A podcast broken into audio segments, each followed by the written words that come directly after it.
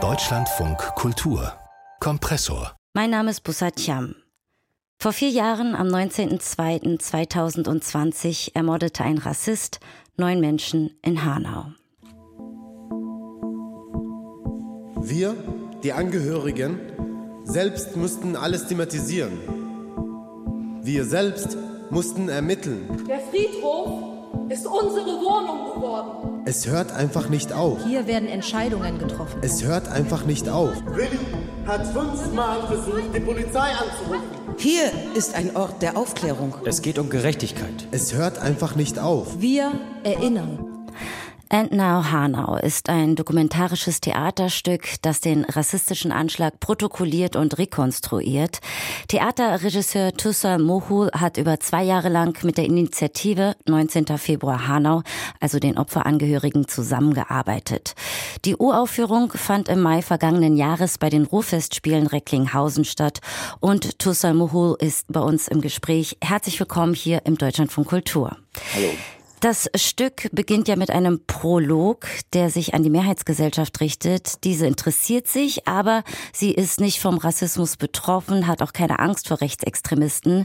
War das Teil Ihrer Motivation, dieses Stück zu machen? Ja, natürlich. Das hat mich am meisten ähm, irritiert, ähm, dass das die Mehrheitsgesellschaft nicht äh, verstanden hat, vielleicht was da gerade passiert ist. Ein, ein Rassist hat neun junge Menschen ermordet und ähm, die Mehrheitsgesellschaft hat das lange, lange, hat lange gebraucht, da überhaupt Kenntnis zu nehmen. Natürlich lagen auch einige schlimme Sachen zeitlich auch nebeneinander. Es war damals die Pandemie und am ersten Jahrestag, beziehungsweise am zweiten Jahrestag den Krieg äh, in der Ukraine und dann äh, zum dritten Jahrestag dann das schlimme Erdbeben in, in der Türkei und in Syrien. Und es lag immer in, ganz nah beieinander, diese Termine, wo diese, diese, schrecklichen Sachen passiert sind. Und ich habe das Gefühl gehabt, dass die Gesellschaft das nicht äh, wahrnehmen konnte auf der einen Seite auch vielleicht bedingt durch die globale Situation, aber gleichzeitig auch natürlich auch das, die Unkenntnis bzw. nicht wissen wollen, was da passiert ist, hat, glaube ich, auch ein, da, dazu geführt, dass die Mehrheitsgesellschaft das nicht weiß. Ich glaube auch, je weiter man sich von Hanau entfernt, das ist mir ähm, klar geworden, desto weniger weiß man über diesen Anschlag. Ich wohne ja selber in Nordrhein-Westfalen und ich habe gemerkt, ähm, wie weit das entfernt ist für viele, die ich so auf der Straße anspreche. Ich sage immer, ähm, wisst ihr, was in Hanau passiert ist? Dann höre ich immer, was war das, dieser Anschlag äh, auf, die, äh, auf die Synagoge? Dann sage ich immer, nein, das war Halle. Also das sind so viele noch Unkenntnisse, das glaubt man gar nicht. Und ähm, ja, ich hätte mir gewünscht, dass damals auch äh, ein großer, große Mengen auf die Straßen gegangen wären, wie jetzt in den letzten Wochen in Deutschland, dass da auch so was passiert wäre nach diesem Anschlag. Ja, Sie dokumentieren auch das Versagen der Behörden, der Polizei, beispielsweise der Notruf, der nicht äh, erreichbar war, die Respektlosigkeit der Beamten, die die Angehörigen viel zu spät über den Tod ihrer Familienmitglieder informiert haben. Was bedeutet es davon im Theater zu erzählen oder was kann Theater dabei leisten? Das Theater hat, glaube ich, die Möglichkeit, äh, komprimiert et etwas erzählen zu können, was direkt den Zuschauer äh, betrifft. Man ist ja vis-à-vis -vis und äh, ich glaube, kein anderes Medium ist so nah und so so direkt beim Publikum. Also natürlich gibt es auch viele Bücher, die geschrieben worden sind, was auch wichtig ist, auch Ausstellungen. Und ähm, aber ich glaube, das Theater hat die Möglichkeit wirklich ähm, die Zuschauer direkt anzusprechen und über dieses Versagen aufzuklären. Ähm, es ist ja wirklich, wie Sie schon gesagt haben, vieles passiert, was nicht ähm, wo nicht ermittelt wurde.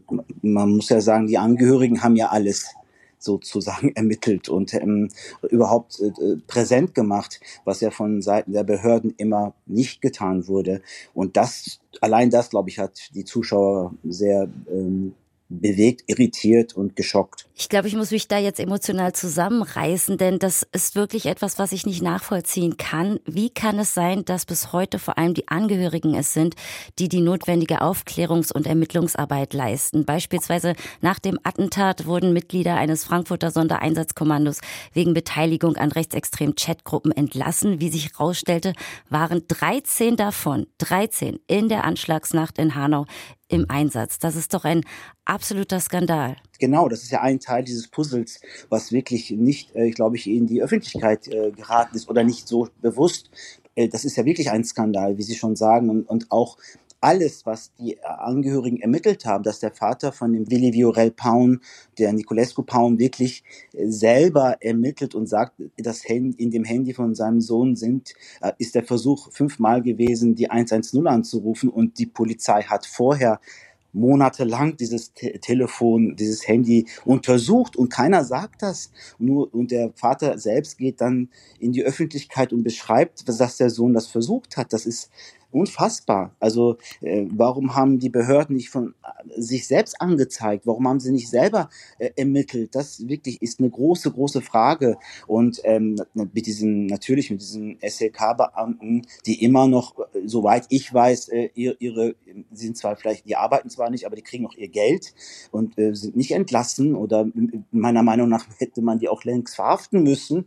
Aber das gilt dann als ähm, ja nicht ermittelbar und äh, das wird ähm, auch diese Chats, die sie geschrieben haben, diesen rechtsextremen Chatgruppen, gelten ja als Kunstfreiheit und Redefreiheit und äh, die sind ja davon freigesprochen worden. Hm, dazu gab es auch eine Ausstellung im Haus der Kulturen der Welt in Berlin. Da ging es auch um die ganzen schrecklichen Versäumnisse in den Behörden. Ferda Attermann, die Antidiskriminierungsbeauftragte der Bundesregierung, hat gerade gesagt, der Staat hätte versagt. Was bedeutet es, wenn die Kunst die Ermittlungsarbeit übernehmen muss? Ja, das zeigt ein bisschen, dass äh, unser, uns, die Gesellschaft, in der wir leben, ich glaube, wenn die Judikative, die Legislative oder die Exekutive versagen oder nicht äh, selbst ermitteln, dann wer soll das sonst übernehmen? Was bleibt? Äh, wie kann man die Erinnerung aufrechterhalten? Das ist meiner Meinung nach durch die Kunst möglich oder durch die Kultur. Und wir sind natürlich auch haben auch in dem Sinne einen Auftrag, das weiter zu, diese Erinnerung aufrechtzuerhalten. Deshalb ist es auch äh, ein, für mich auch wichtig gewesen, dieses Stück im, im Repertoire vieler Theater ähm, mit ähm, ins, in, in den Spielplan zu holen und dort zu zeigen. Ähm, weiß ich nicht, wenn jetzt am Tag vorher noch Shakespeare gespielt wurde, spielen wir halt am nächsten Tag Entnau Hanau und äh, dann geht's weiter. Man, äh, also wirklich eine breite äh, Fläche zu erreichen, ob das jetzt durch Bücher sind, durch Kunstausstellungen oder auch was Forensic Architecture mit dieser wunderbaren Ausstellung gemacht hat, Three Doors, ist ja auch eine Möglichkeit, ähm, ähm, das, diese äh, Erinnerung aufrechtzuerhalten und ähm, den Finger in die Wunde zu legen. Ihr Stück wird aber nicht oder nicht nur im Theater aufgeführt, sondern in, in Rathäusern, Gerichtssälen, Ämtern. Warum ist es Ihnen wichtig, ja, den Theaterraum auch zu verlassen? Ja, wir spielen vor allem dort, also Rathäusern, Landgerichten, ähm, weil das ist mir wichtig, dass man in der Mitte der Gesellschaft landet mit diesem Stück. Und dort sind ja die Orte, wo Entscheidungen gefällt werden sollten oder könnten, mussten, müssten. Und ähm, das ist ja ein bisschen auch ähm, der Grund, warum wir in diese öffentlichen Räume gegangen sind. Wie schon gesagt, sie judikativen, legislativen und äh, exekutiven äh, Entscheidungen sind dort nicht gefällt worden, beziehungsweise nicht weiter ermittelt worden. Und ähm, mit dieser Möglichkeit, dann das Theater zu verlassen und in diesen Räumen das Stück zu zeigen, ähm, ermöglicht, äh, glaube ich, vielleicht, auch anderen äh, Gesellschaftsgruppen das Stück zu sehen. Also nicht nur das Theaterpublikum, das sonst als Abonnent ins Theater geht, sollte kommen. Also Wäre schön, dass auch andere Leute, die sonst nicht ins Theater gehen oder äh, äh, ja andere junge jüngere, wir haben viele junge Zuschauer, das was mich sehr erfreut, dass die auch jetzt kommen und wir immer ausverkauft sind, egal wo wir spielen, in welcher Stadt. Wir sind ja bundesweit unterwegs. Gibt es noch weitere Orte, die Sie gerne bespielen wollen würden? Ja, also wir waren ja bis jetzt, ist das ja eine Koproduktion vom Theater Münster und Theater Oberhausen und wir waren ja Natürlich haben wir hier im Landgericht Münster und im Rathaus gespielt, im Oberhausen im Rathaus und wir waren in Recklinghausen war die Uraufführung im Rathaus. Wir waren jetzt in Berlin im Schöneberger Rathaus. Äh, wir waren in Altona in Hamburg und wir werden jetzt noch äh, weiter spielen wir in Marburg haben wir Aufführungen. Wir spielen ähm, auch im Jüdischen Museum in Frankfurt. Äh, das ist vielleicht ein bisschen eine Ausnahme, aber trotzdem sind auch, das ist ja auch ein öffentlicher Raum und ein anderer Raum als ein Theaterraum. Und äh, wir haben viele Anfragen und unser Ziel ist es, mit diesem Stück auch ähm, bis in den Bundestag zu kommen. Das ist das Ziel und wir sind gerade dabei, ähm, auch, im, äh, auch in der in Hessen, in, in Wiesbaden, im, im Landtag, das äh, oder in der ja, dass wir dort eine Einladung bekommen. Da darauf hoffen wir. Stichwort Bundestag. Ihr Stück sehen ja auch äh, viele PolitikerInnen und andere EntscheidungsträgerInnen. Wie waren da bisher die Reaktionen? Also in Berlin waren natürlich viele auch ähm, Politiker da und auch in Frankfurt. Wir haben ja auch im Römer gespielt, im Rathaus. Ähm, auch dort waren Abgeordnete, obwohl ich glaube nur 10 Prozent äh, sind zu der Einladung ähm, dann gefolgt. Und äh, die Reaktionen waren natürlich schockierend. Ich glaube, jeder versteht und weiß, was da falsch gelaufen ist und wie mit den Angehörigen umgegangen worden ist.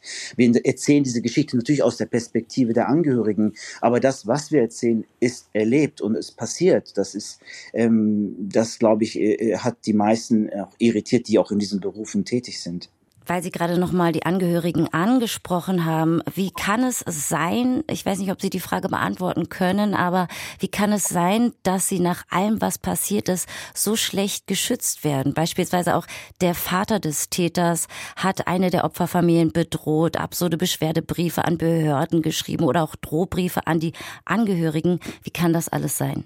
Ähm ja, das fragen wir uns auch im Stück. Also ähm, die Angehörigen haben ja auch erzählt, dass sie zum Beispiel Gefährderansprachen bekommen haben, als der Vater entlassen worden ist. Äh, der war eine kurze Zeit nicht zu Hause und dann kam er zurück nach Hanau-Kesselstadt und die Angehörigen äh, wurden von der Polizei informiert, aufgefordert, nichts zu machen, keine Racheakte, äh, Racheakte durchzuführen. Und äh, das, da fragt man sich, äh, wer, wer, wer kriegt hier eine Gefährderansprache? Ähm, warum müssen die äh, Angehörigen, wer hat die Angehörigen vor ihm geschützt? Der Vater war ja selbst mit seinem Sohn ähm, auch ähm, sehr ähm, verbunden und hat ja mitget hat er auch geteilt, seine Ansichten geteilt, seine rassistischen Ansichten und er lebt ja immer noch in Freiheit. Warum das so ist, wie das ist, äh, das ist die Frage, was in Hanau sich viele äh, stellen und auch die Angehörigen natürlich immer mit diesen Fragen in die Öffentlichkeit gehen. Jetzt am Wochenende und auch heute finden bundesweit große Gedenkfeiern statt. Ähm, auch die Angehörigen haben gesagt, PolitikerInnen können anwesend sein, aber sie wünschen sich keine Reden. Was meinen Sie, gerät langsam etwas in Bewegung? Findet auch ein anderes neues Bewusstsein in der Mehrheitsgesellschaft statt?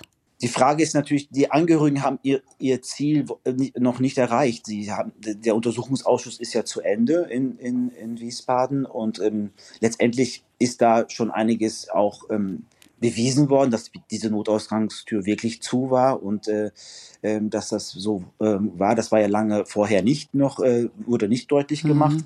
Ähm, und äh, ich glaube, dass die Angehörigen wirklich nicht wissen, also was passiert, mit diesen ganzen Ermittlungen. Sie haben noch keine Konsequenzen gesehen. Und das, glaube ich, ähm, erschüttert sie immer noch. Und deshalb bleiben sie dran und sie möchten weiter die Verfahren aufrechterhalten.